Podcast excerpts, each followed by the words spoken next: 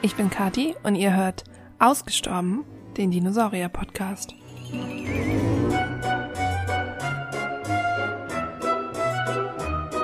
Dieser Podcast ist für alle Dino-Interessierten und vielleicht auch etwas Dino-Verrückten, so wie mich. Ich bin keine Paläontologin, ich habe das also nicht studiert, interessiere mich aber seit ich denken kann für Dinosaurier. In diesem Podcast möchte ich euch Themen aus der Paläontologie einfach und hoffentlich unterhaltsam vorstellen, ohne dass man dafür ein Lateinstudium abgeschlossen haben muss.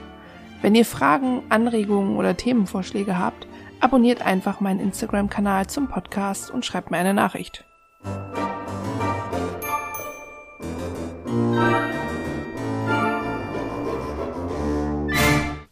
Die großen Massen aussterben.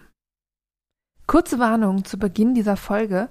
Ich habe einige sehr junge Zuhörer und auch wenn ihr alle total mutige kleine Menschen seid, kann die nachfolgende Episode euch ein bisschen Angst machen. Hört sie also am besten mit einem Erwachsenen.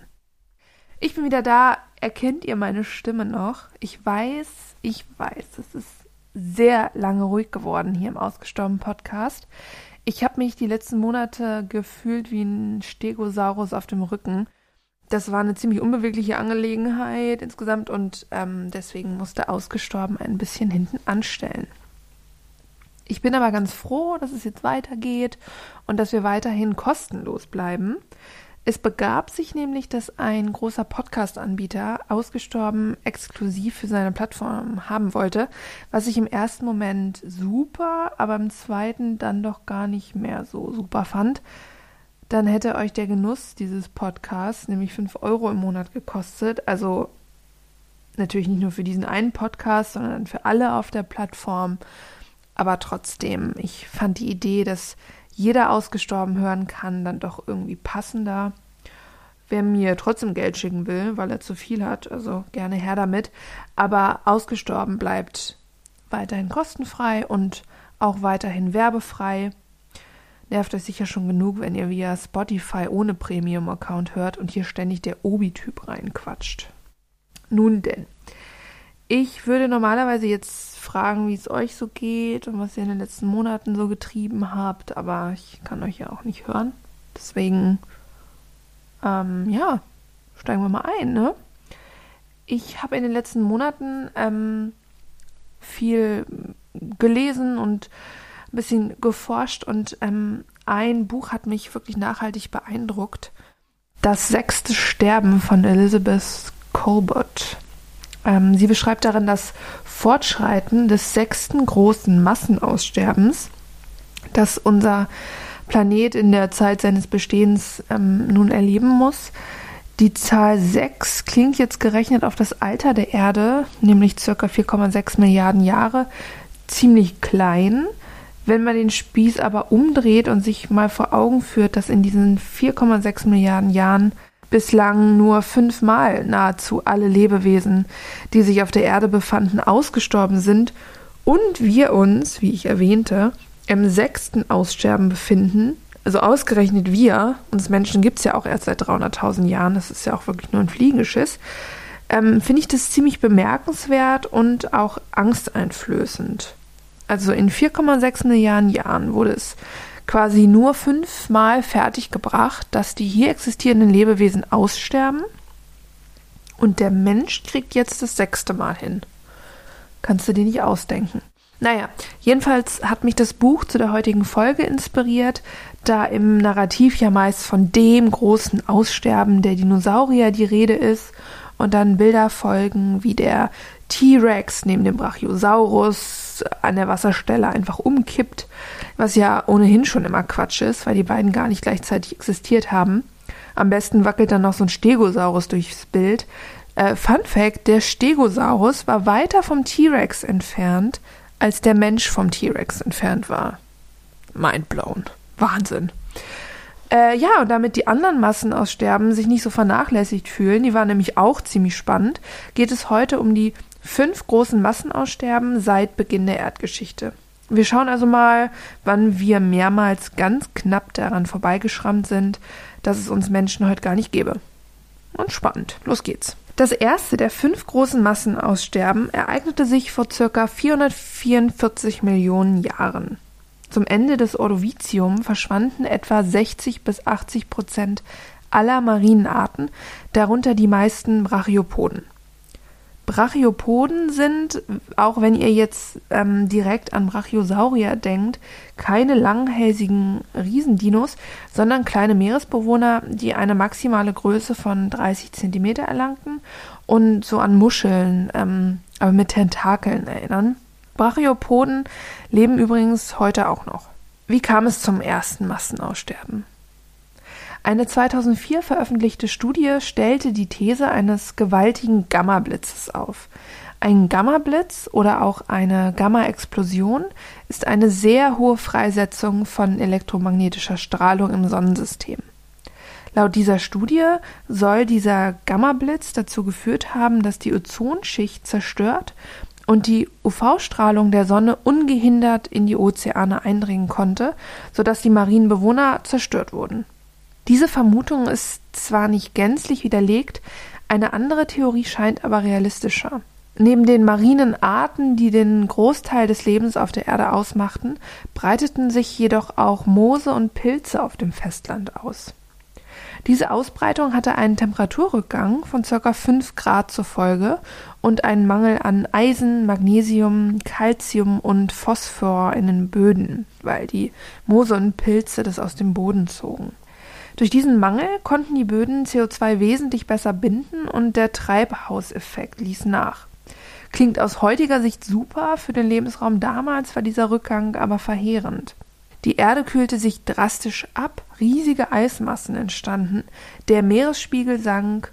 Ist ja klar, wenn Wasser zu Eis wird, ist weniger Wasser im Ozean und gerade Lebewesen in flachen Gewässern hatten plötzlich keinen Lebensraum mehr. Neben den Brachiopoden, die beinahe gänzlich ausstarben, fielen auch Korallen und Trilobiten diesem Massenaussterben zum Opfer, was nicht nur das erste große, sondern in der Hierarchie der Massenaussterben auch das zweitschlimmste war. Das zweite Massenaussterben im Oberdevon begann vor 383 Millionen Jahren und löschte in einem Zeitraum von etwa 20 Millionen Jahren etwa 75 Prozent aller Arten auf der Erde aus. In mehreren Schüben während des Devons sank der Sauerstoffgehalt im Ozean rapide ab, was den Konodonten und wieder den Brachiopoden schwere Schäden zufügte.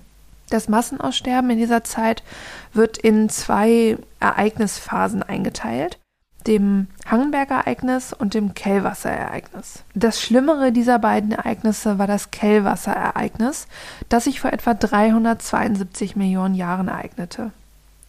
Gesteine aus dieser Zeit in Deutschland zeigen, dass mit dem Absinken des Sauerstoffgehalts viele riffbildende Lebewesen ausstarben, darunter eine große Gruppe von Meeresschwämmen, die Stromatopoden.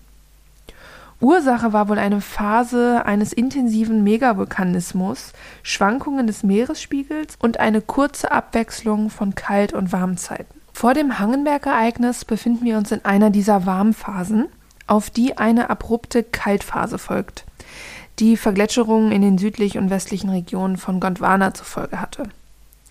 Der Meeresspiegel sinkt um etwa 100 Meter und der CO2-Gehalt in der Atmosphäre sinkt beträchtlich. Und wieder waren Pflanzen nicht ganz unschuldig. Während des Devons entwickelten die Pflanzen mehrere erfolgreiche Anpassungen, darunter die stammverstärkende Verbindung Lignin und eine vollwertige Gefäßstruktur. Diese Eigenschaften ermöglichten es den Pflanzen, größer zu werden und vor allem ihre Wurzeln tiefer zu verankern als je zuvor, was wiederum die Geschwindigkeit der Gesteinsverwitterung erhöhte. Je schneller das Gestein verwitterte, desto mehr überschüssige Nährstoffe fließen vom Land in die Ozeane. So ein Zustrom löst dann ein Algenwachstum aus und wenn diese Algen sterben, entziehen sie den Ozean durch ihren Zerfall Sauerstoff und bildeten die sogenannten toten Zonen. Außerdem könnte die Ausbreitung der Bäume CO2 aus der Atmosphäre gesaugt haben, was möglicherweise zu dieser globalen Abkühlung geführt hat. Um das Rätsel zu vervollständigen, starb nicht nur ein beträchtlicher Teil der Lebewesen während des späten Devons aus, sondern die Artenvielfalt verlangsamte sich während dieser Zeit auch.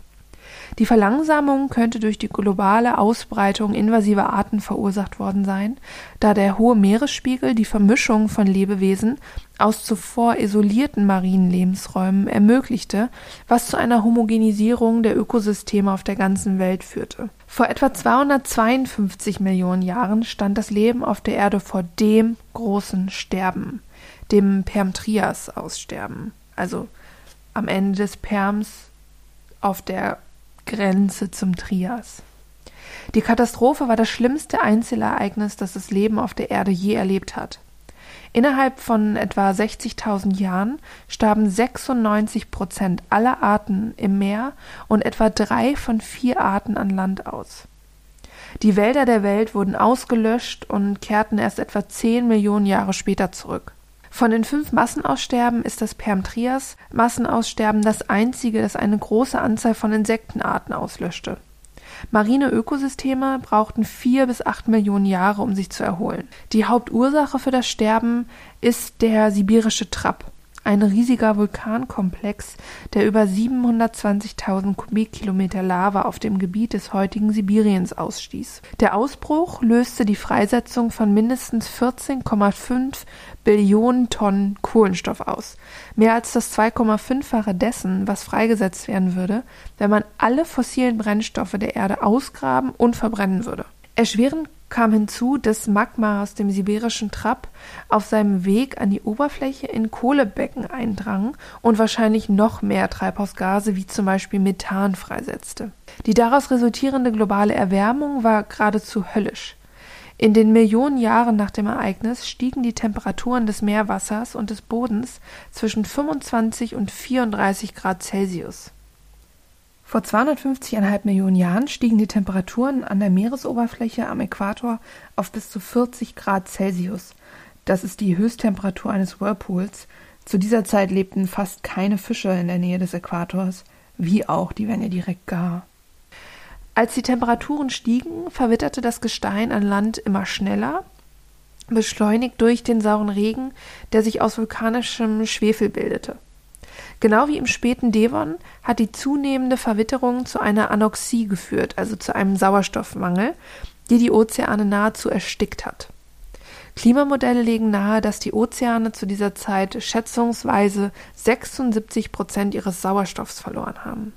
Das Leben brauchte lange, um sich von dem großen Sterben zu erholen, aber sobald es sich wieder gefangen hatte, diversifizierte es sich schnell. Verschiedene riffbildende Lebewesen begannen sich zu etablieren und eine relativ üppige Vegetation bedeckte das Land und bildete die Grundlage für eine Gruppe von Reptilien, die Archosaurier genannt werden. Das sind die Vorläufer der Vögel, Krokodile, Flugsaurier und der nicht-avischen Dinosaurier. Also nicht-avisch sind die Dinosaurier, die eben nicht fliegen konnten. Doch vor etwa 201 Millionen Jahren erlitt das Leben einen weiteren schweren Schlag. Den plötzlichen Verlust von bis zu 80 Prozent aller Land- und Meeresarten im vierten Massenaussterben an der Grenze des Trias zum Jura. Am Ende des Trias erwärmte sich die Erde um durchschnittlich 5 bis 11 Grad Celsius, angetrieben durch eine Vervierfachung des atmosphärischen CO2-Gehalts. Ausgelöst wurde dies wahrscheinlich durch riesige Mengen an Treibhausgas aus der zentralatlantischen magmatischen Provinz, einer großen Eruptivprovinz im zentralen Pangäa, dem damaligen Superkontinent. Überreste dieser alten Lavaströme sind heute über das östliche Südamerika, das östliche Nordamerika und Westafrika verteilt. Die zentralatlantische Magma-Provinz war riesig. Ihr Lavavolumen könnte die USA mit 400 Meter Gestein bedecken. Die Ursachen des vierten Massenaussterbens waren relativ ähnlich zu dem des dritten an der Perm-Trias-Grenze. Der Anstieg des CO2-Gehalts übersäuerte die Ozeane der Trias und erschwerte es zum Beispiel den Meeresbewohnern, ihre Schalen aus Calciumcarbonat zu bilden. An Land waren die dominierenden Wirbeltiere die Krokodile, die größer und wesentlich vielseitiger waren als heute. Viele von ihnen starben aus. Danach breiteten sich aber die ersten Dinosaurier aus. Das fünfte Massenaussterben und vorletzte, also vor dem, in dem wir uns gerade befinden, war das Aussterben an der Kreidezeit-Paläogengrenze vor etwa 66 Millionen Jahren. Es ist das jüngste, aber vor allem das bekannteste Massenaussterben und das einzige, das definitiv mit einem großen Asteroidenschlag in Verbindung gebracht wird. Etwa 76 Prozent aller Arten auf dem Planeten, einschließlich aller nicht-arvischen Dinosaurier, starben aus. Eines schönen Tages vor etwa 66 Millionen Jahren schlug ein Asteroid mit einem Durchmesser von etwa 12 Kilometer und einer Geschwindigkeit von 72.000 km/h in die Gewässer vor der heutigen mexikanischen Halbinsel Yucatan ein. Der massive Einschlag, der einen Krater von mehr als 190 Kilometer Breite hinterließ, schleuderte riesige Mengen an Staub, Trümmern und Schwefel in die Atmosphäre. Da haben wir also den umfallenden T-Rex, der nichtsahnd am Wasserloch steht, während sich über ihm der Himmel verdunkelt. Naja, also so schnell ging es wohl jetzt nicht ganz, aber die enormen Mengen an Staub und Schwefel führten zu einer globalen Abkühlung. Waldbrände entzündeten die Landmassen im Umkreis von 1500 Kilometern um den Einschlag und ein riesiger Tsunami formte sich äh, von der Einschlagstelle. Über Nacht begannen die Ökosysteme, die die nicht-aviatischen Dinosaurier ernährten, zu kollabieren. Die globale Erwärmung, angeheizt durch Vulkanausbrüche im Deccan-Trap, einer Vulkanregion im heutigen westlichen Indien, könnte das Ereignis verschlimmert haben. Einige Wissenschaftler argumentieren sogar, dass einige der im Deckern-Trap stattgefundenen Eruptionen durch den Einschlag ausgelöst worden sein könnten. Ich habe ja nun ein bis zweimal einfließen lassen, dass wir uns gerade im sechsten großen Massenaussterben befinden. Zwischen all diesen Massenaussterben gab es etliche weitere katastrophale Phasen auf unserem Planeten, die große Anteile der Lebewesen vernichteten, aber das Massenaussterben, in dem wir uns gerade befinden, ist keines dieser kleinen Zwischenkatastrophen, sondern wirklich real und riesig und wirklich beängstigend. Und mir tut das jetzt für meine teilweise sehr jungen Zuhörer auch etwas leid, ich will euch wirklich keine Angst machen, aber die Lage ist ernst. Wie ernst erfahrt ihr in der nächsten Episode, ich sag nur so viel, der Panama-Stummelfußfrosch wird eine entscheidende Rolle spielen. Und der ist gelb mit schwarzen Streifen. Wie cool ist das denn? Tigerentenfrosch oder was? Bis bald!